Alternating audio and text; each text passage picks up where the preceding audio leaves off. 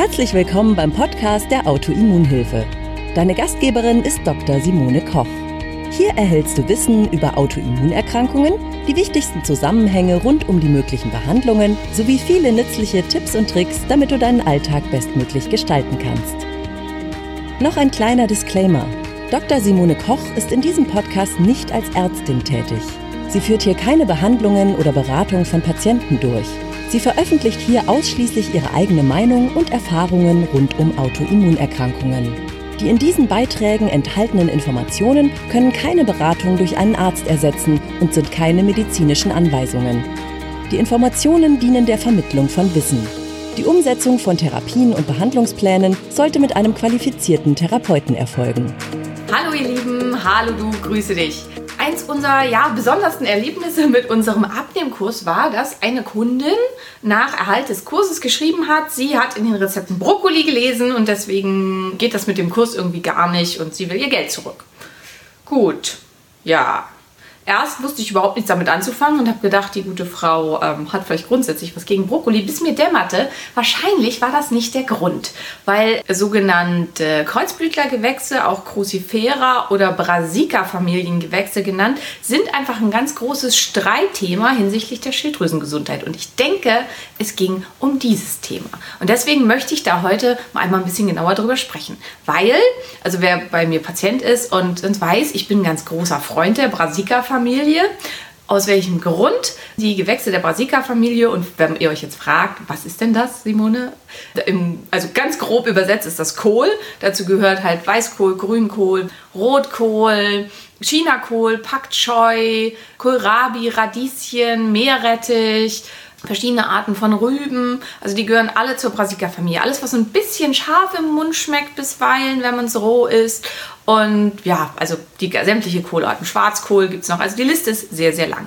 Was haben die gemeinsam? Die sind alle unglaublich nährstoffdicht. Grünkohl führt die, führt die Liste an wahnsinnig nährstoffdicht. Man kann eigentlich nichts essen, was so viel Nährstoff enthält wie Grünkohl. Deswegen auch der Star der Paleozähne, Vitamin C in riesigen Mengen drin, die B-Vitamine in riesigen Mengen drin, ganz viel Antioxidantien, ganz viel Schwefelstoffe, die den Körper zur Glutathionproduktion anregen und sehr, sehr stark da hilfreich sind.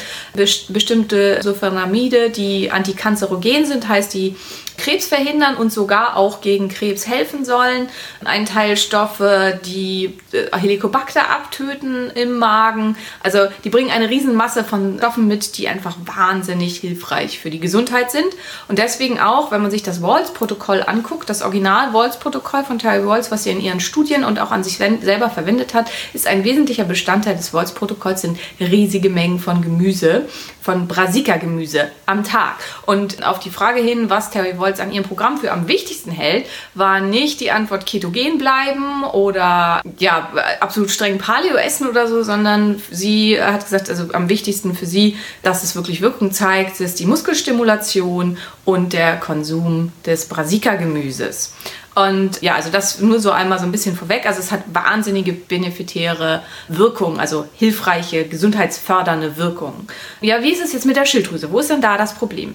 Die enthalten bestimmte chemische Verbindungen, die auch als Stromagen bezeichnet werden. Das heißt, sie können die Schilddrüse blockieren, können die Jodaufnahme an der Schilddrüse blockieren und dadurch dafür sorgen, dass die Schilddrüse größer wird und anschwillt. Das tritt vor allen Dingen, und damit das aber passiert, müssen ein paar Voraussetzungen erfüllt sein. Das eine ist ein Jodmangel. Nun haben sehr, sehr viele Schilddrüsepatienten, eigentlich alle, einen Jodmangel.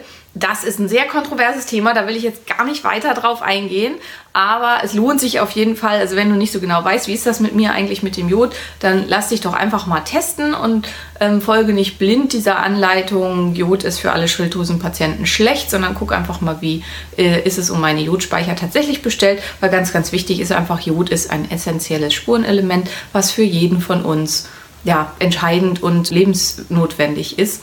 Und Jodmangel ist genauso gefährlich und schlecht wie Jodüberschuss. Und die Uni in Bielefeld hat sehr, sehr viel zu dem Thema geforscht, rund um die Gruppe Schilddrüsengesundheit. Und die haben 800 Hashimoto-Patientinnen in Deutschland getestet auf eine Joddefizität, also ob die nicht genügend Jod hatten. Und sie haben alle diese Schilddrüsenpatienten positiv getestet für einen Jodmangel. Das nur so als ähm, da ja, in die Richtung. Also ein schwerer Jodmangel, nicht nur so ein bisschen, sondern ein schwerer Jodmangel ist schon mal eine Voraussetzung dafür, dass einem die Gemüse der Brassica-Familie irgendwas tun können. Wenn das mit dem Jod okay ist, dann tun die einem nichts zusätzlich dann ein Überschuss an zum Beispiel Fluor oder Calcium, die zusätzlich dann noch eine Blockade der Schilddrüse machen. Und man muss riesige Mengen davon essen. Und damit ist dann wirklich auch riesige Mengen gemeint. Und zwar roh. Weil beim Kochen gehen diese ähm, stromagenen Stoffe überwiegend kaputt. Wie heiß genau man das machen muss und wie lange man die kochen muss, weiß man nicht so genau. Und beim Kochen gehen halt auch viele der guten Stoffe kaputt. Also insofern am besten nicht zu lange, aber gutes Maß da finden.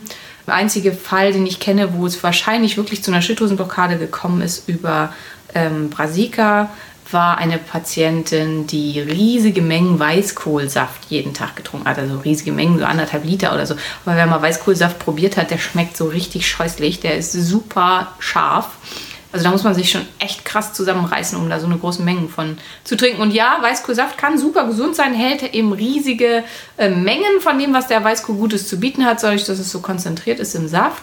Aber ein Glas mit 300 Milliliter oder so am Tag, würde ich sagen, reicht auf jeden Fall. Mehr sollte es auf keinen Fall sein. Also, wir haben auf der einen Seite ganz, ganz große Vorteile der Brassica-Gemüse, auf der anderen Seite den Nachteil der stromagenen Wirkung die aber nur auftritt, wenn bestimmte andere Grundvoraussetzungen erfüllt sind. Und wenn meine Schilddrüse, also wenn ich eine Hashimoto-Thyreoiditis habe und meine Schilddrüse von außen substituiert wird mit L-Tyroxin, mit L-Tyroxin plus Leotyronin oder mit natürlichem Schilddrüsenextrakt und vielleicht sogar so substituiert wird, dass sie supprimiert ist, dann ist die, ist die stromagene Wirkung der Brassica-Familie völlig egal, weil dann eben von außen die Produktion der Schilddrüsenhormone übernommen wird sozusagen. Also die Einnahme der Schilddrüsenhormone ersetzt dann die Produktion der Schilddrüsenhormone in der Schilddrüse selbst. Die Konversion von T4 in andere Stoffe findet ja sowieso kaum in der Schilddrüse statt und wird über die Gemüse der Brassica-Familie nicht verhindert,